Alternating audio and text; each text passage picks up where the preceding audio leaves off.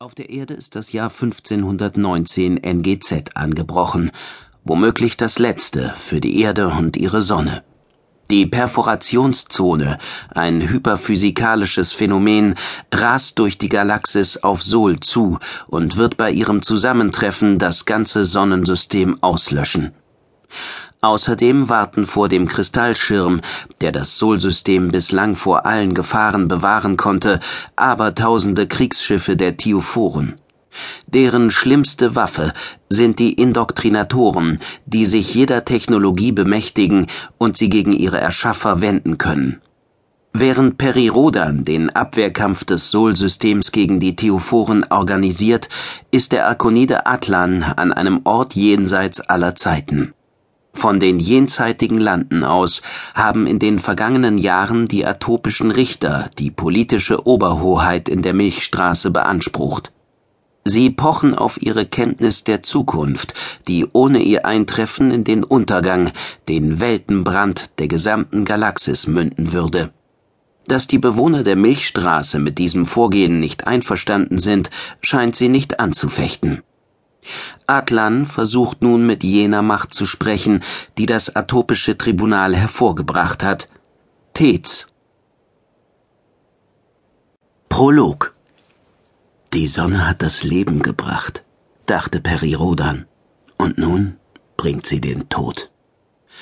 Sol stand riesig am Himmel, ein aufgeblähtes Monstrum. Die wenigen Wolken über Terrania leuchteten glutrot, als tastete die Sonne bereits nach ihnen, um sie zu verschlingen. Das war Einbildung, selbstverständlich eine optische Täuschung, aber Sol würde Terra und sämtliche Planeten des Systems trotzdem bald vernichten, falls die Theophoren ihr nicht zuvorkamen. Rodan saß an einem Ort, zu dem der Zugang normalerweise verboten war, sogar für ihn. Er fühlte Metall am Rücken. Metall, das sein Leben verändert hatte und das jedes einzelnen Menschen. In dieser primitiven Rakete war er zum Mond geflogen und alles hatte begonnen. Die Menschheit stieß in den Weltraum vor und traf auf die Arkoniden. Das Stardust Memorial stand auf dem nach einem Angriff wiederhergestellten Marmorfelsen und blieb unbeeindruckt vom Wandel der Zeiten und von allen Gefahren. Dieses Stück Technologie hatte Jahrtausende überdauert. Wer wusste, wie lange noch? Aktuell umgab eine Schicht Sekuri-Schaum die Stardust, die die Rakete schützen sollte, so dünn, dass Rodan sogar das Metall hatte fühlen können.